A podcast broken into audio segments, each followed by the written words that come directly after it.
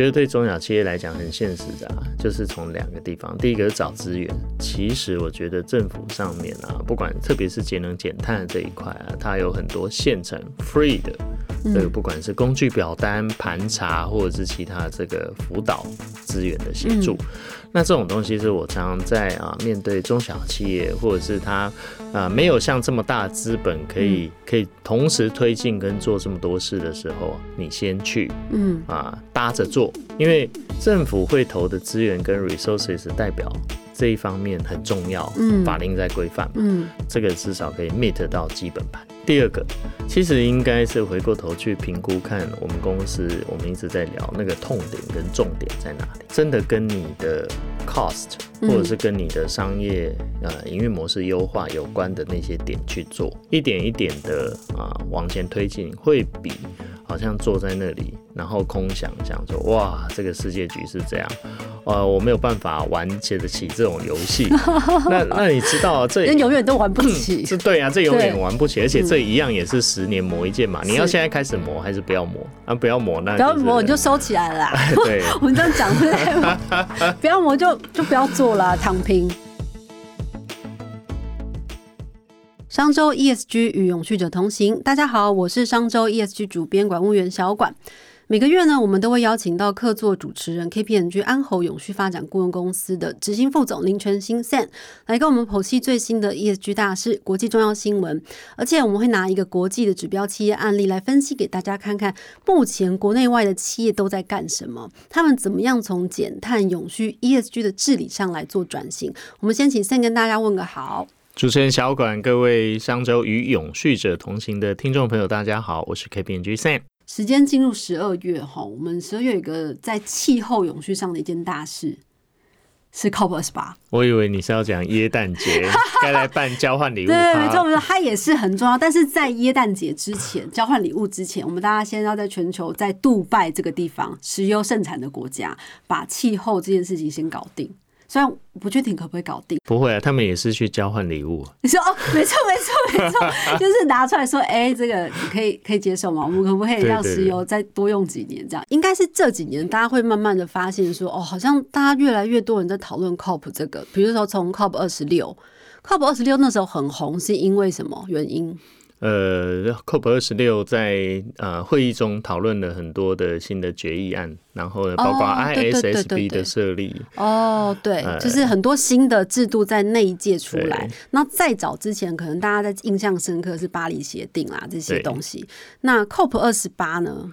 我个人觉得它是一个历届以来最争议的一次。为什么呢？嗯，它是办在杜拜，一个盛产石油的国家。它就是要在近邻转型中希望被淘汰的一种一种燃料哈。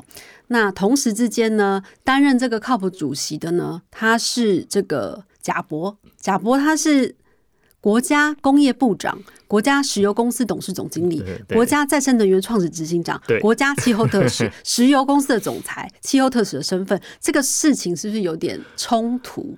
有没有觉得这个啊，这是油国跟油公司的反扑？就是因为像前几年，大家可能会注意到，靠谱周边会有很多这种游说团体，比如说煤煤煤矿公司、石油公司去各个个别的游说，就不会堂而皇之的进到主场来。可是今年直接就是油产油国家的。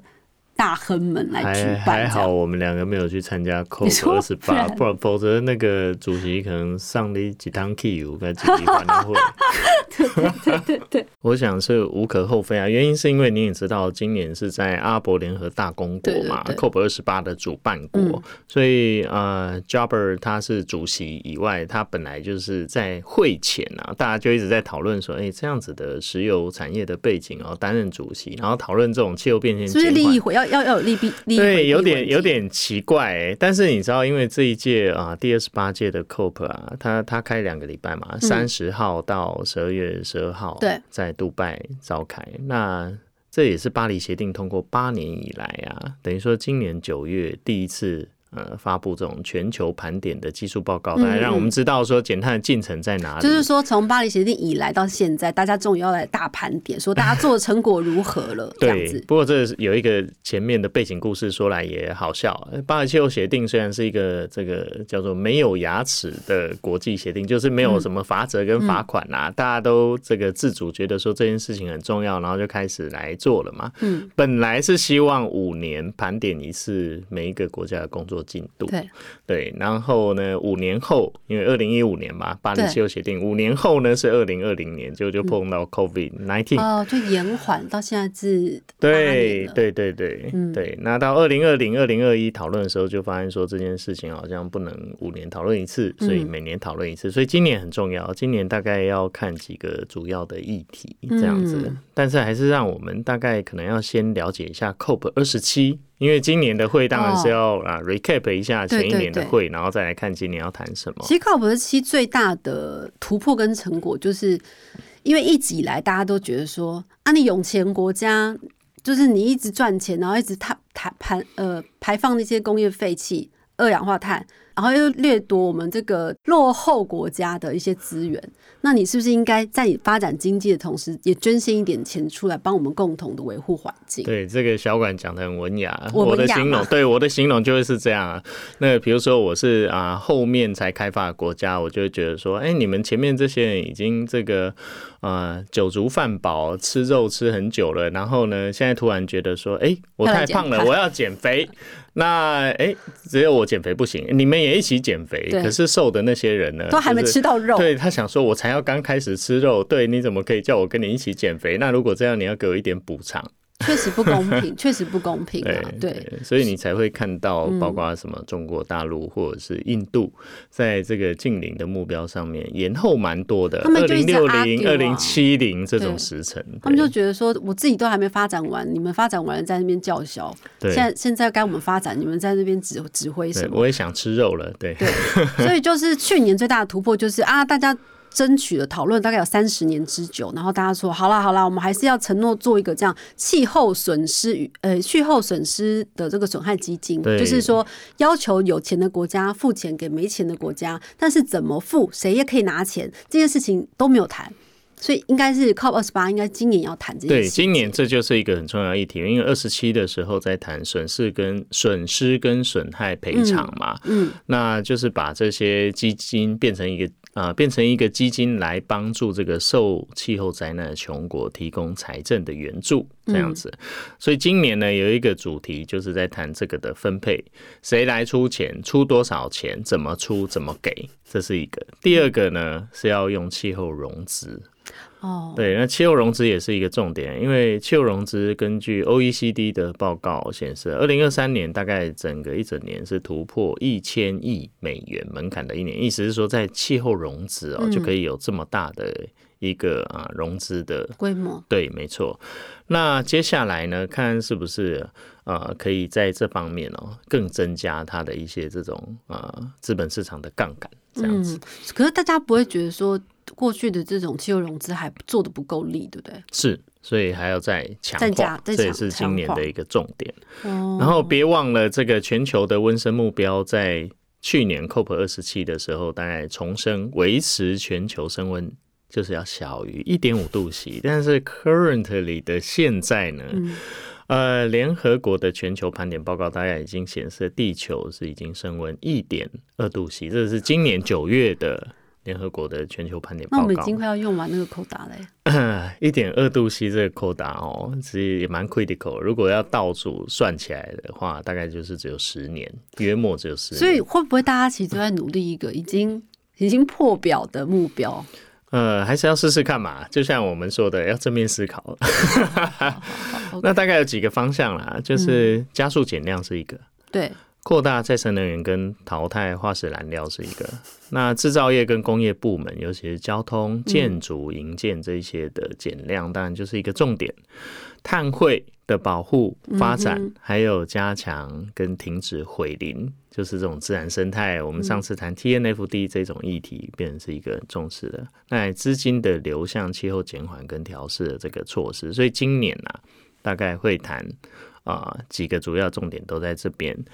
加速能源转型跟减碳，那这个跟再生能源有关，跟近零甚至是甲烷的排放都有关。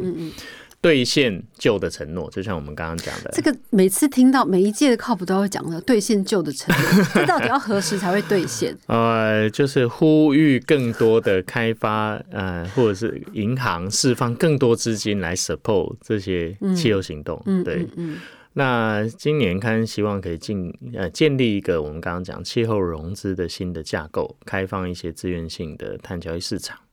然后气候调试跟损失和损害也是一个重点，如我们刚刚所讲的，这个基金到底要怎么分，谁来分，然后分给谁多少钱？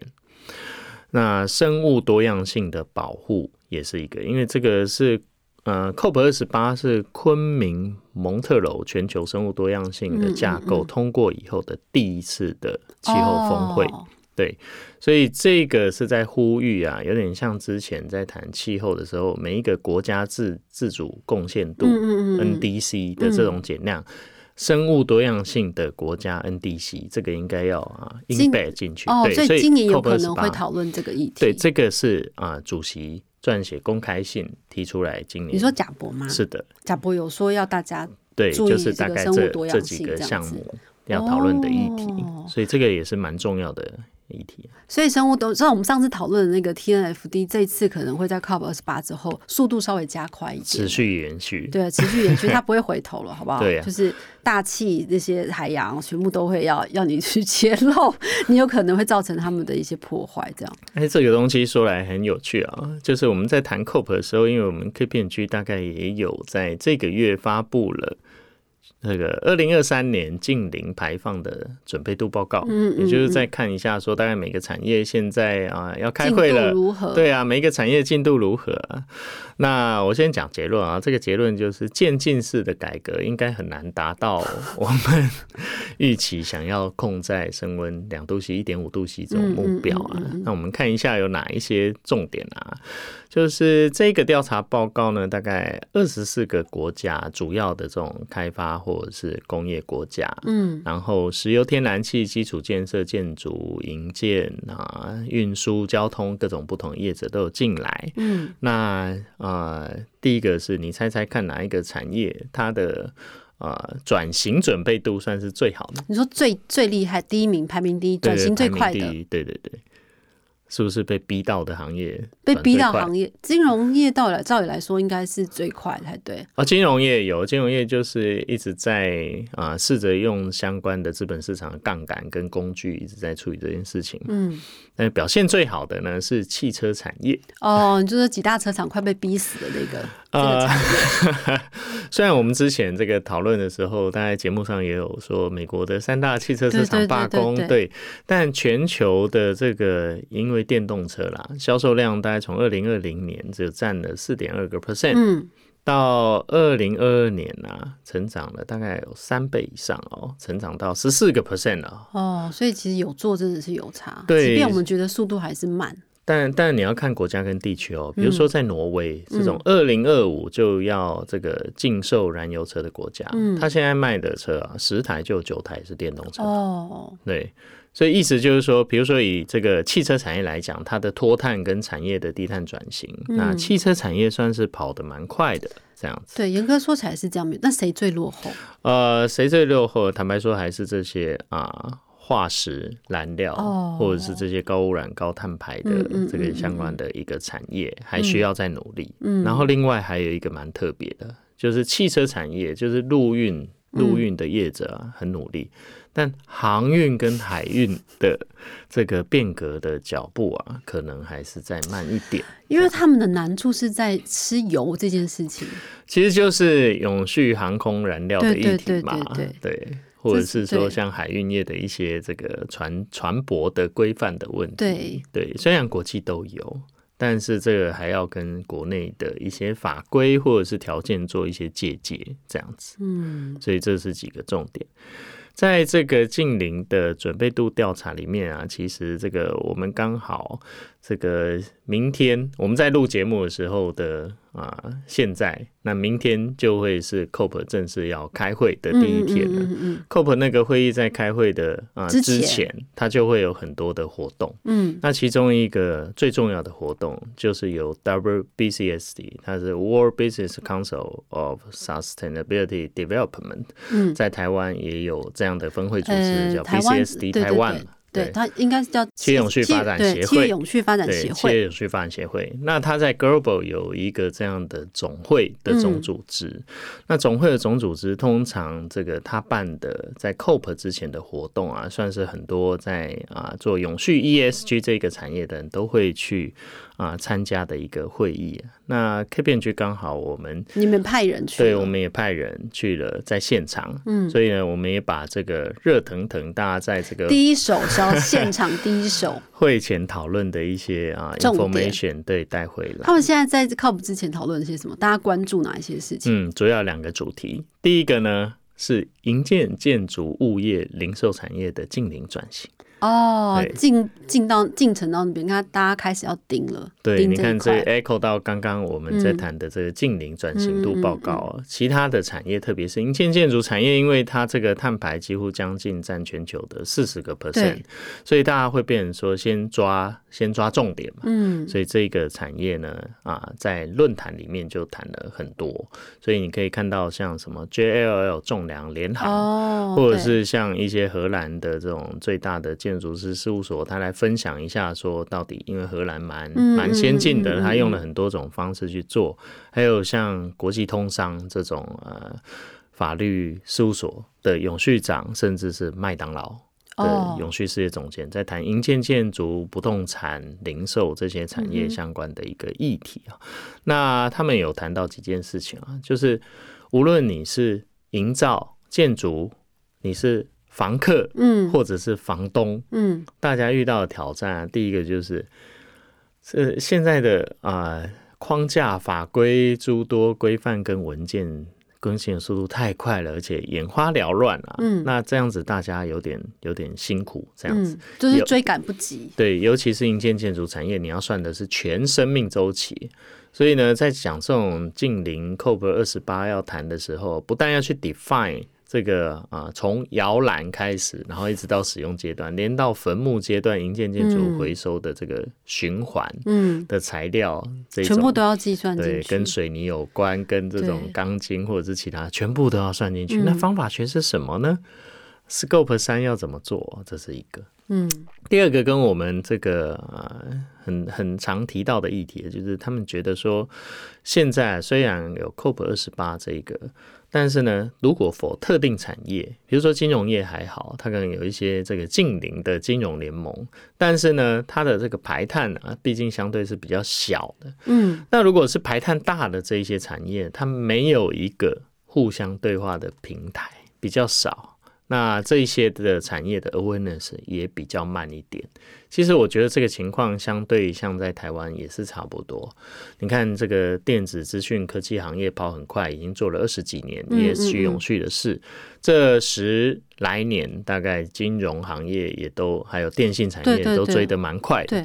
但是讲到这个营建建筑，哦，营建建筑也是我们。就是真的相对落后，像这一次商周也是在十月、十一月的时候公布了我们碳竞争百强大调查。那同时也跟台大风险中心合作嘛，我们就去也去看了，说，哎，发现说营造营建业。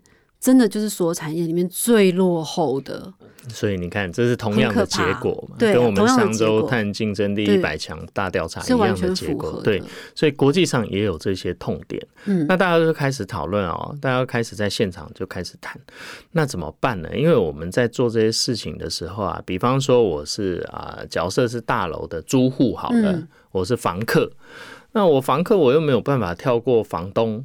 直接跟大楼的这些供应商去谈跟讨论，比如说废弃物怎么处理啊？嗯哼，那再生能源供应的情况怎么样？嗯，那是是要怎么样有一个平台可以串联这种技术端、使用端、供应端，或者是说，即使有其他的企业租户，他先导入了很多减碳或净零的方式，但这个谁来分享一下他的做法跟成功案例？那这样，所以其他各国其实也跟台湾一样，一模一样的。这个是才昨天才在现场谈的议题哦。然后再来呢，这个呃，麦当劳提供了相关的这个呃建议啊。是这样，麦当劳去语谈的是全球永续事业群的总监，嗯，对，那他就提到说，哎，我们在做全球或当地的加盟组合作去经营餐厅的时候，我们会建立循环指标，就是在看说加盟组在设计餐厅的时候，你考量环境的因素，然后现在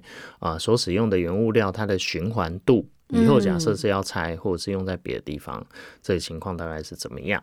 对，哦，那甚至是外送，因为现在很多外送的这个情况，那麦当劳的外送就是慢慢在其他国家，它搭的是电动脚踏车，嗯哼之类的，嗯，对，比如说像台湾也是啊，彰化的一些台中的这个。中部的新创公司，它就是在帮麦当劳、达美乐，嗯，这些送欧洲门市的物流，它来帮助他做这一块。呃，是说用电动摩托车或者是 e bike，哦，用 e bike 来来运送 e bike，对对。那这个是我们中部的呃品牌企业所做的事情，嗯，蛮特别的。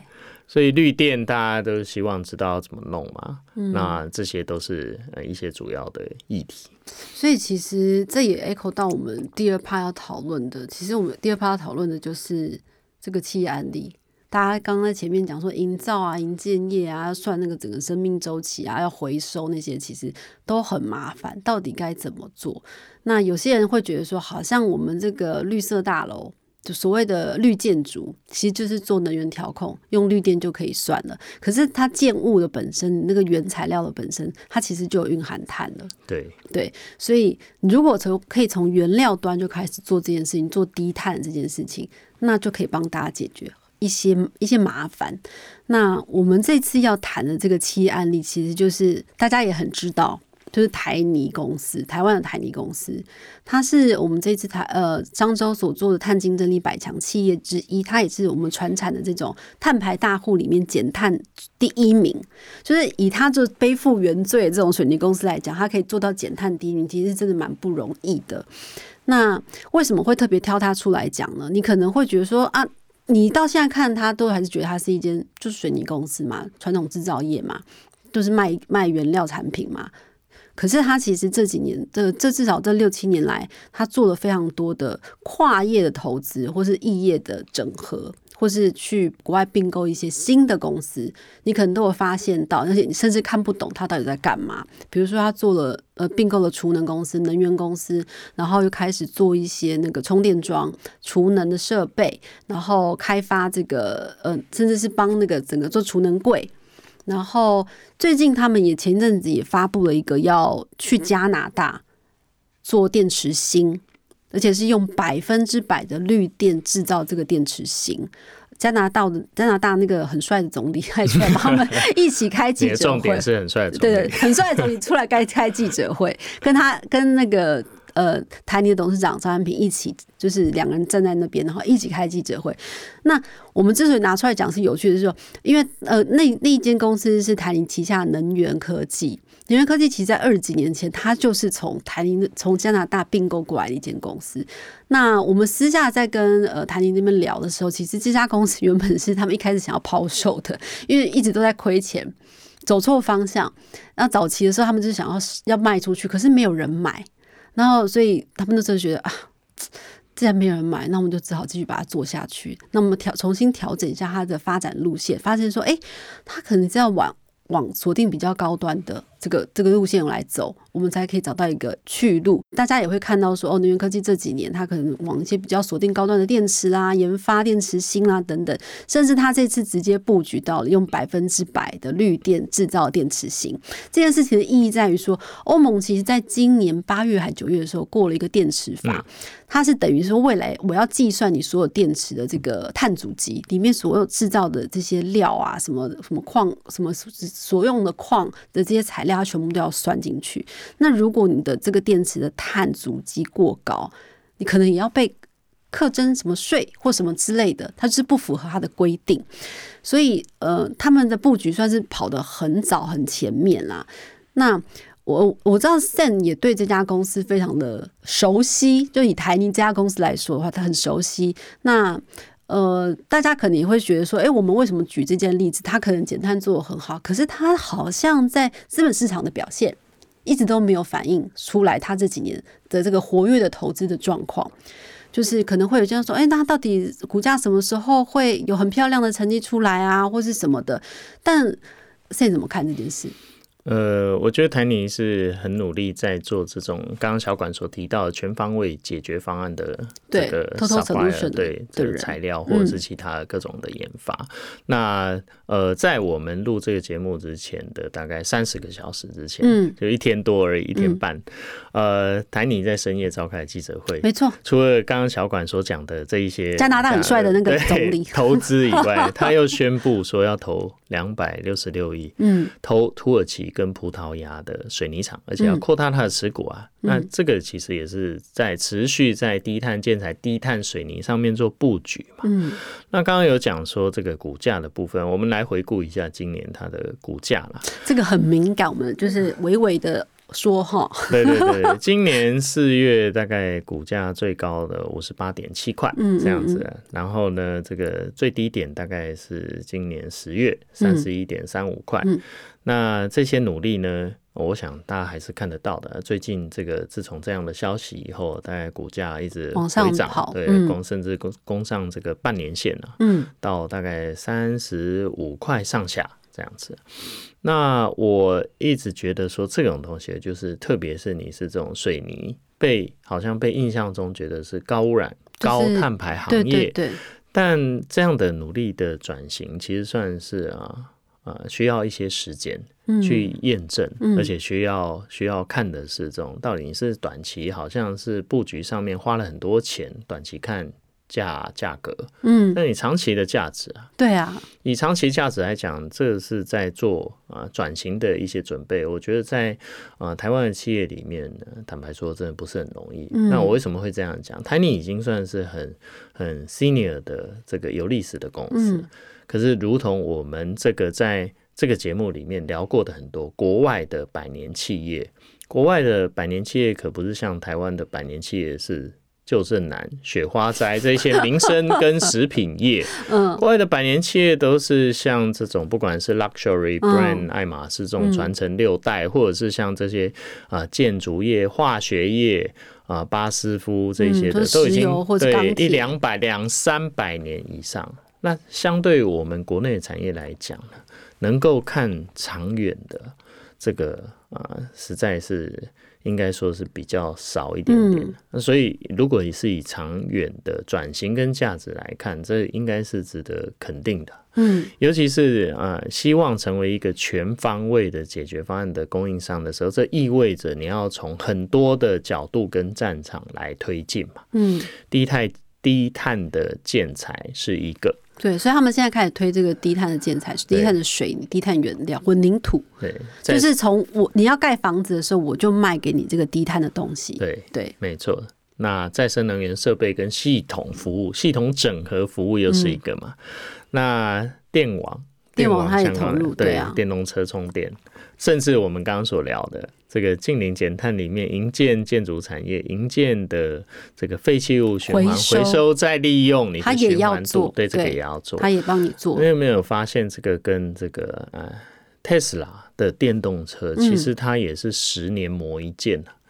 Tesla 之前这个大概十年前很早期在做的时候啊，大家想说就是多一个汽车产业的厂商，可是其实它也是多方布局嘛。嗯，从这个人机界、人车界面，然后这个电池，然后从电网、充电机装设备上，甚至是这个标准协定上面，它去推进。嗯，所以十年磨一剑以后，十年你看得出它的。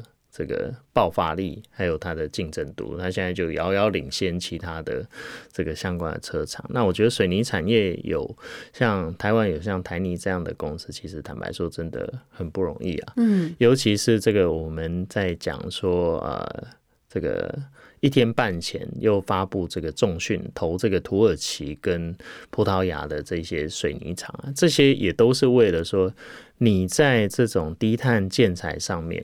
或者是低碳的一些 solution 上面啊，你总是要在想办法去扩大。是，尤其是这个啊，欧盟实施边境碳关税这种 C ban 的时候，你想想看，水泥也是其中啊被规范的一个要点啊，所以他们看的这个市场啊，应该不是只有台湾。不是只看两岸，他其实看很远，也不是只有亚洲杯了。是啊，是啊，现在看已经是世界杯了。对，像刚刚刚刚 Sen 前面有提到，就是在 COP 二十八之前有搭那个 WBCSD 的那个会议，其实大家里面重点在谈的是营造营建业这一块，要怎么样去那个方法学要怎么弄出来，到底怎么减碳，怎么计算这些东西怎么弄出来？那现在台湾就有一家企业，就是台泥正在帮忙，或者是他正在努力的做这样的事情，甚至是提早布局。我们并没有在帮他做工商广告，纯粹是把他这个案例拿出来跟大家分享，因为他正在转型中，也正在呃。终于开看看出来，好像说哦，他这个这几年六七年的布局，到到底长成一个什么样？从一个单一卖原料的公司，变成一个 total solution 的提供者。对，这个是一个很大的转型。那过去有像他这样的公司转型成功的，大概也都要花个二三十年、十年以上、十年、二十年以上的时间，才有办法转到这一步嘛，对不对？所以“十年磨一剑”这一句成语是很有道理的嘛？真的可以磨一剑？对呀，对呀。所以呃，回到刚刚所说的，你看，像我们节目其实探讨的都是一些企业的个案嘛，所以是很中立客观的去看它的一个转型的准备度。那刚刚所谈的这些，其实也一样 echo 到。到不管我们前面谈的 COP 二十八的题目，或者是像这种 TNFD 的一些新的啊要求跟标准，因为这些东西都需要产业的环境、原物料、材料或者是其他的配套，嗯，大家一起来成就这件事情啊。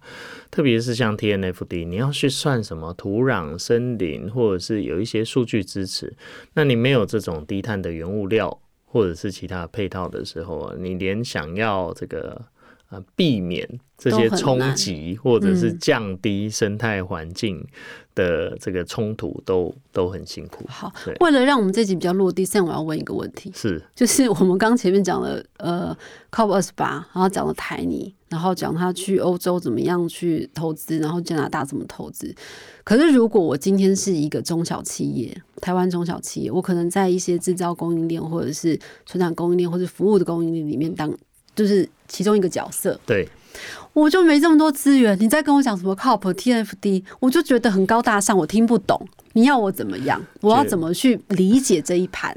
小管意思就是说，刚刚我们所讨论的这些议题，都是大公司或资本雄厚的企业才玩得起的游戏，对不对？会不会是这样？那如果不要诚意那么高，一般的这种中小企业可以怎样？我们可以怎样？对，我觉得对中小企业来讲很现实的啊，就是从两个地方，第一个是找资源。资源呢，其实我觉得政府上面啊，不管特别是节能减碳这一块啊，它有很多现成 free 的。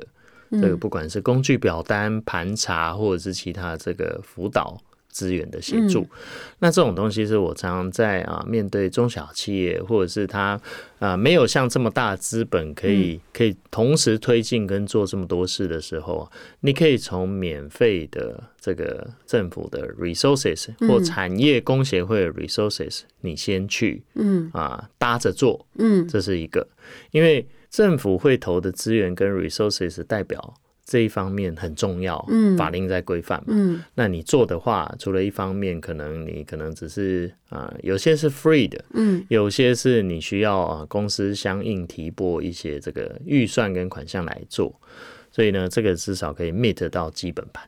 哦，就是说有人在做，有人给你资源，你就先 follow 一下嘛，这样。对。反正你会会碰到基本基本的弱，你会会达到一些标准。这是一个。嗯，第二个其实应该是回过头去评估，看我们公司，我们一直在聊那个痛点跟重点在哪里。嗯，痛点跟重点的意思就是，以前像像这种碳的东西，以前是这个碳。